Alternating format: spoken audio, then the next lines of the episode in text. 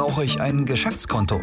Welche Kriterien sind wichtig für die Auswahl? Welche Banken und Fintechs bieten die günstigsten Geschäftskonten an? Und welche Fehler sind zu vermeiden? Das erklärt der Geschäftskonto-Report von Passion for Business. Mit uns werden Gründer Unternehmerhelden. Hallo aus dem Passion for Business Podcast Studio in Berlin. Mein Name ist René Klein, ich bin Gründer und Geschäftsführer bei Passion for Business. Heute geht es um das liebe Geld, beziehungsweise um den Ort, der Drehkreuz für die Einnahmen von Kunden und Ausgaben, wie zum Beispiel für Löhne und Gehälter oder auch für Dienstleister ist. Das Geschäftskonto. Das Geschäftskonto ist elementarer Bestandteil im Gründungsprozess, wie zum Beispiel die Anmeldung beim Gewerbeamt oder beim Finanzamt. Bei Kapitalgesellschaften ist es sogar ganz fest eingetaktet, wann das Geschäftskonto eröffnet werden muss, nämlich dann, wenn das Stammkapital eingezahlt werden muss, bevor der Notar das Unternehmen beim Handelsregister anmeldet. Bei Kleingewerbetreibenden und Freiberuflern ist der Prozess dann nicht ganz so streng getaktet. Sie können im Prinzip parallel zur Anmeldung ihrer Selbstständigkeit ein Geschäftskonto eröffnen. Die häufigste Frage, die zum Start gestellt wird, ist oft, brauche ich eigentlich ein Geschäftskonto? Eindeutige Antwort ist ja. Auch wenn es nicht für alle Rechtsformen vorgeschrieben ist, also Freiberufler oder Kleingewerbetreibende könnten durchaus ein Privatkonto nutzen, ist das nicht sinnvoll. Aus zwei Gründen. Einerseits schließen die Banken mittlerweile die Nutzung des privaten Girokontos für geschäftliche Zwecke aus. Und andererseits ist es wirklich zu empfehlen, private Transaktionen und geschäftliche Transaktionen voneinander zu trennen. Einerseits Übersichtlichkeit halber und andererseits, um auch im Zweifel dem Finanzamt nicht unbedingt Blick auf das Privatkonto gewähren zu müssen, wenn beispielsweise mal eine Betriebsprüfung stattfindet. Damit kommen wir zur nächsten zentralen Frage. Wie finde ich das passende Geschäftskonto und bei welchem Anbieter? Hierfür erstellen wir regelmäßig den Geschäftskonto-Report, den wir jetzt auch gerade neu veröffentlicht haben und der mittlerweile 69 Kontomodelle von 26 Anbietern zählt. Die Vielfalt ist also so groß wie nie zuvor. Aber wer die Wahl hat, hat bekanntlich die Qual. Ein Kontowechsel ist zwar auch im Nachhinein möglich, aber stets mit einigem Aufwand verbunden. Somit ist es ratsam, im Vorfeld einige Zeit zu investieren, um wirklich das passende Geschäftskonto zu finden. Häufig rückt dabei relativ schnell der Preis in den Vordergrund. Doch der Preis ist nicht alles und selten der wichtigste Kundennutzen eines Produkts. Und das gilt auch beim Geschäftskonto. Es hängt nämlich von den eigenen Bedürfnissen ab, die ich als Selbstständiger oder die mein Unternehmen hat. So sind diese grundsätzlich unterschiedlich. Wenn ich zum Beispiel Freiberufler bin, ich vielleicht wenige Transaktionen, wickle vor allen Dingen die Zahlung online ab, als auf der anderen Seite Gastronomen oder Händler, die glücklicherweise mittlerweile wieder Geschäft machen können, aber die einfach viel mehr Transaktionen haben und häufig auch Bargeld ein- und auszahlen. Und nehmen wir als drittes Beispiel Startups, die beispielsweise, wenn sie über größere Teams verfügen, verschiedene Kreditkarten für ihre Teammitglieder brauchen, die wiederum mit individuellen Ausgabelimiten versehen sein müssen oder Unterkonten pflegen wollen. Dieser Podcast wird präsentiert von der KfW Bankengruppe. Ob Sie gründen oder in ein bestehendes Unternehmen einsteigen, Fördermittel der KfW erleichtern Ihnen die Existenzgründung und Ihre ersten Jahre der Selbstständigkeit. Finden Sie die passende Förderung und lassen Sie sich von anderen Vollblutunternehmerinnen und Unternehmern inspirieren. Unter kfw.de/slash gründen und kfw.de/slash Nachfolge.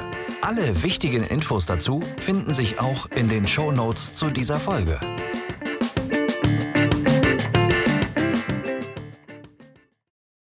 Bevor ich auf die Faktoren eingehe, die für die Auswahl des Geschäftskontos wichtig sind, möchte ich kurz einen Blick auf den Markt werfen und die 26 Anbieter, die ich erwähnt habe.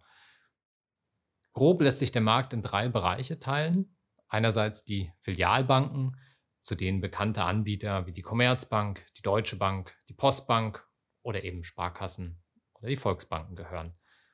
Sie werden häufig auch als Full-Service-Anbieter bezeichnet, weil sie neben der Zahlungsabwicklung über das Konto auch viele weitere Dienstleistungen anbieten wie beispielsweise Kredite für die Gründung, für Investitionen in der Wachstumsphase. Sie haben ein umfangreiches Filialnetz mit Geldautomaten für Bargeldtransaktionen und sie bieten in der Regel auch persönliche Beratung an. Zudem kann zu Filialbanken gesagt werden, dass sie den meisten oder in der Regel auch allen Rechtsformen offen stehen, also vom Kleingewerbetreibenden und dem Freiberufler bis hin zur GmbH, UG oder auch exotischeren Rechtsformen wie der KG, der AG oder der G GmbH. Zweite Kategorie der Anbieter für Geschäftskonten sind die Direkt- oder Online-Banken. Zu ihnen zählen beispielsweise die Grenke Bank, die GLS Bank oder die DKB. Anders als bei den Filialbanken gibt es eben kein großes Filialnetz. In der Regel geht es rein über den Online-Kanal. Es gibt hin und wieder Filialen am Hauptsitz der jeweiligen Bank. Dafür sind die Direkt- oder Online-Banken in der Regel etwas günstiger als die Filialbanken. Gleichzeitig ist aber zum Beispiel das Thema Finanzierung nicht ganz so stark ausgeprägt. Also es gibt nicht so häufig Finanzierungsangebote für Gründer und Unternehmen bei den Direkt- oder Online-Banken. Und häufig sind auch nicht alle Rechtsformen bei der Kontoeröffnung bei den jeweiligen Anbietern möglich. Fintechs stellen die jüngste Anbietergruppe im Markt dar. Mittlerweile sind sie allerdings zahlenmäßig am stärksten vertreten. Bei der Kontoeröffnung muss allerdings genau hingeschaut werden, ob die jeweilige Rechtsform bei dem jeweiligen Fintech möglich ist, da hier oftmals eine Einschränkung auf der einen Seite Freiberufler und Kleingewerbetreibende und auf der anderen Seite Kapitalgesellschaften vorgenommen wird. Die Fintechs zeichnen sich häufig durch sehr günstige Kontomodelle aus. Man muss dabei aber beachten, dass es eben kaum Möglichkeiten zur Bargeldeinzahlung oder Auszahlung gibt. Und wenn, dann diese häufig etwas teurer sind. Auch Kreditangebote gibt es so gut wie gar nicht bei den Fintechs und persönliche Beratung ebenfalls nicht. Gleichzeitig versuchen Fintechs damit zu punkten, dass es besondere Zusatzfeatures bei den Konten gibt, wie zum Beispiel Buchhaltungs- oder Rechnungsassistenten, aber darauf gehe ich später auch nochmal ein. Zu den Fintechs, die in Deutschland Geschäftskonten anbieten, gehören beispielsweise Finum, First, Contist, N26 oder Penta. Kommen wir nun zu den wichtigen Faktoren für die Auswahl des passenden Geschäftskontos. Also was ist für mich, für mein Unternehmen besonders wichtig? Wir haben im Geschäftskontoreport sieben Faktoren definiert, von denen drei dann auch wirklich KO-Kriterien für die einzelnen Anbieter sein können. Auf die drei möchte ich jetzt genauer eingehen. Ein K.O.-Kriterium für die Auswahl ist die Rechtsform. Die Rechtsform, mit der ich starten möchte. Beispielsweise als Freiberufler, als Kleingewerbe, UG, GmbH, GBR oder KG. Die Liste ließe sich auch noch erweitern. Die Kontoeröffnung für alle Rechtsformen ist meist nur bei Filialbanken möglich. Insbesondere bei den Fintechs ähm, gibt es dann immer nur ausgewählte Rechtsformen. Nehmen wir einfach als Beispiel Fidor. Dort ist zum Beispiel keine UG oder GBR möglich. Dann nehmen wir Contist oder N26, bei denen nur Kleingewerbetreibende oder Freiberufler ein Geschäftskonto eröffnen können. Dieses Thema Rechtsform ist nicht nur bei der Gründung relevant, sondern vielleicht auch später, nämlich dann, wenn ich darüber nachdenke, perspektivisch meine Rechtsform zu wechseln. Also wenn aus meiner GBR irgendwann eine GmbH werden soll, weil der Geschäftsumfang gewachsen ist und dann das sowieso erforderlich ist. So, dann habe ich natürlich bei einem Anbieter, bei dem meine Rechtsform als GBR vielleicht möglich war, aber GmbHs kein Konto führen können, dann besteht bei meinem Anbieter, bei dem ich beispielsweise als GBR gestartet bin, der aber keine GmbH zulässt, irgendwann die Notwendigkeit, das Geschäftskonto zu wechseln. Das zweite KO-Kriterium habe ich auch schon angesprochen. Es geht um Bezahlen, um Bargeldtransaktionen, also Cash muss auf das Konto häufig Geld ein- oder ausgezahlt werden, dann muss man tatsächlich darauf achten, ob das bei dem Anbieter möglich ist und wie die Konditionen dafür sind, denn sonst können Ein- und Auszahlungen relativ schnell teuer werden. Die Filialbanken haben hier natürlich den Vorteil aufgrund ihres dichten Filialnetzes. Einige Direktbanken sind an Verbundnetze angeschlossen. Bei den Fintechs ist das eben häufig nicht der Fall. Dort können allerdings beispielsweise über Supermärkte Geld, Ein- und Auszahlung stattfinden. Mit Blick auf das bargeldlose Bezahlen stellt sich die Frage, gibt es Debit- und Kreditkarten und was brauche ich? Ähm, auch hier ist es so, dass manche Banken nur Debitkarten, das früher die IC-Karte, anbieten, manche nur Kreditkarten, manche Kreditkarten nur virtuell und nicht physisch. Also insofern auch da ganz genau hinschauen, damit ich später auch die Transaktionen abbilden kann, die ich für mein Geschäft brauche. Drittes KO-Kriterium ist die Finanzierung. Eng verbunden mit dem Stichwort Beratung oder auch Unterstützung beim Wachstum. Ist ein Kontokorrentkredit nötig, um beispielsweise Waren vorzufinanzieren? Sollen Fördermittel für den Staat beantragt werden? Oder braucht es irgendwann Investitionskredite, um die nächste Wachstumsphase erfolgreich zu meistern? Oder soll Auslandsgeschäft betrieben und Währungskurse abgesichert werden? Dann ist auch ein persönlicher Ansprechpartner bei der Bank nötig. Das Rundum-Angebot zur Unternehmensfinanzierung gibt es in der Regel nur bei den Filialbanken. Einige Direktbanken sind verstärkt mit mobilen Beratern unterwegs, um nicht nur die telefonische Beratung anzubieten. Bei den Fintechs sieht das in der Regel anders aus. Bankberater gibt es dort nicht und die erwähnten Finanzierungsinstrumente gehören noch nicht zum Standard des Instrumentenkoffers. Auch wenn die Filialbanken nun als erste Wahl erscheinen, sei darauf hingewiesen, dass bei Gespräch mit einer potenziellen Hausbank schon direkt abgeklopft werden sollte, wie offen die jeweilige Bank für die Gründungsfinanzierung ist. Denn auch da gibt es große Unterschiede zwischen den Filialbanken.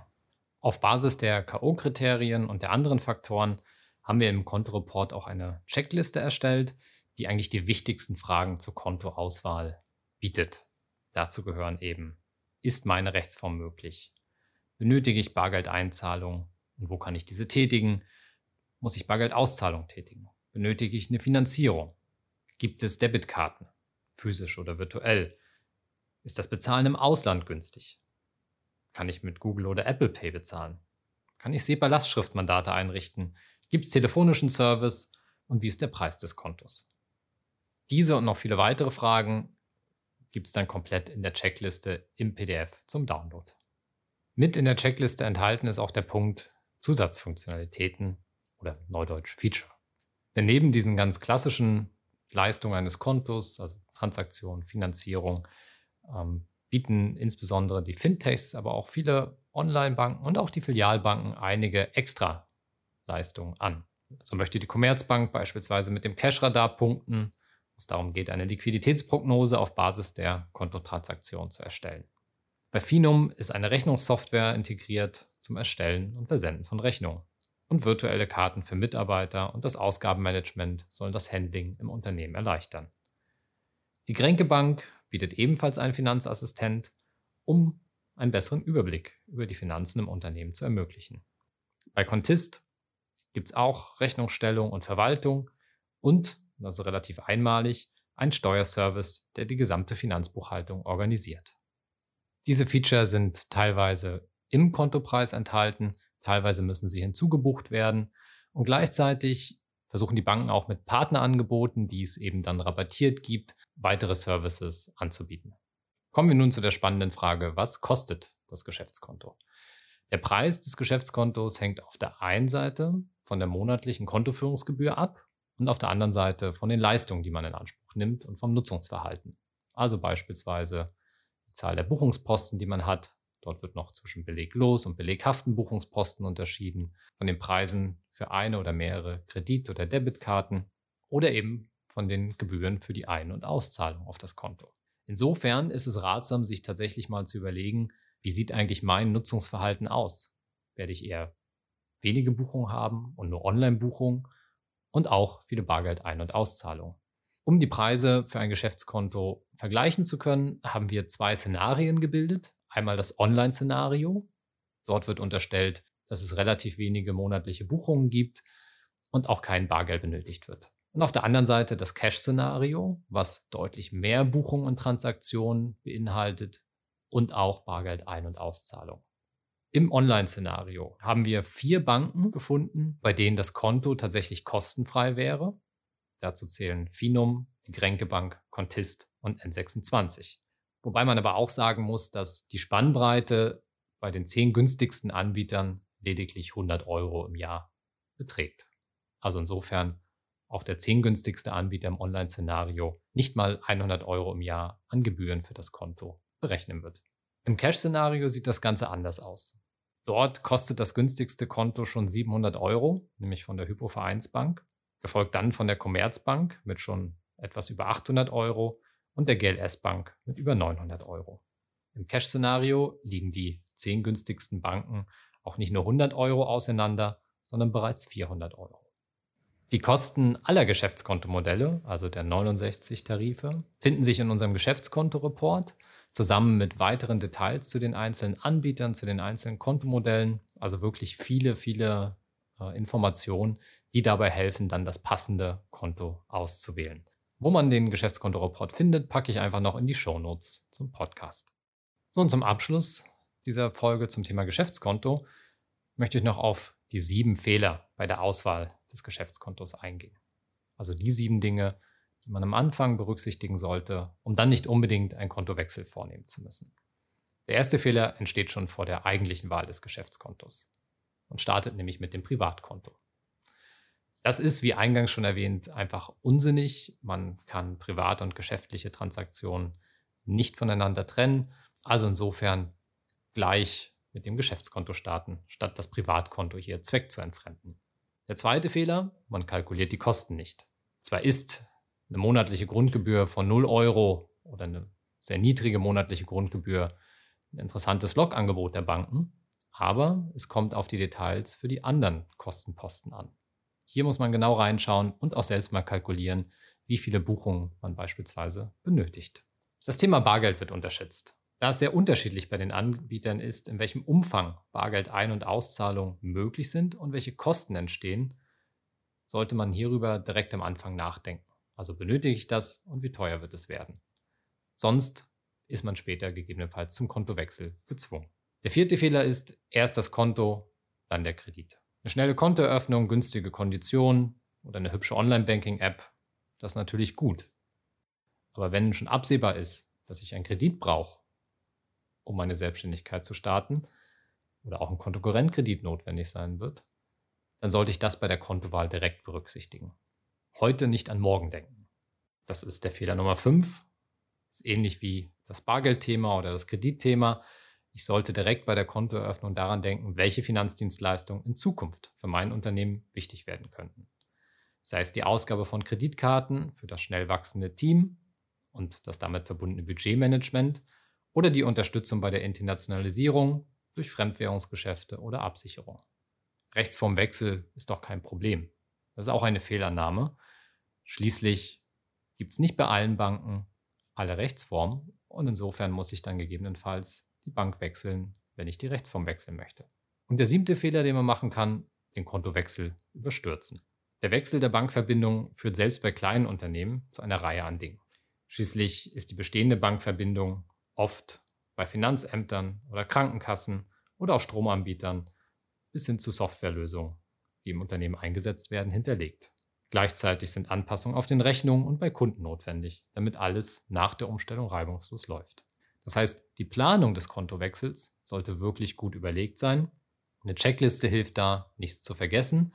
Glücklicherweise bieten viele Anbieter mittlerweile einen Kontowechselservice an, der den reibungslosen Ablauf sicherstellen soll.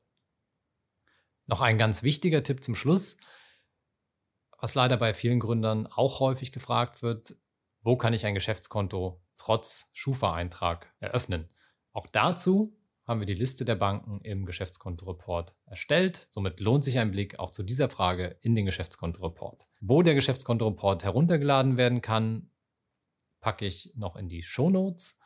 Gleichzeitig gibt es auch für gründer.de viel weitere viele weitere Seiten zum Thema Geschäftskonto mit vielen Infos. Auch diese Adressen packe ich einfach in die Shownotes zu dieser Podcast-Folge. Ich bedanke mich fürs Rein und Zuhören, wünsche viel Erfolg mit der Kontowahl. Wir freuen uns natürlich auch immer über Feedback zu einzelnen Anbietern. Das können wir dann für den nächsten Kontoreport berücksichtigen. Vielen Dank und bis bald. Das war der Passion for Business Podcast. Alles rund um die Existenzgründung gibt es auf unserer Plattform für Gründer.de. Passion for Business. Mit uns werden Gründer Unternehmerhelden.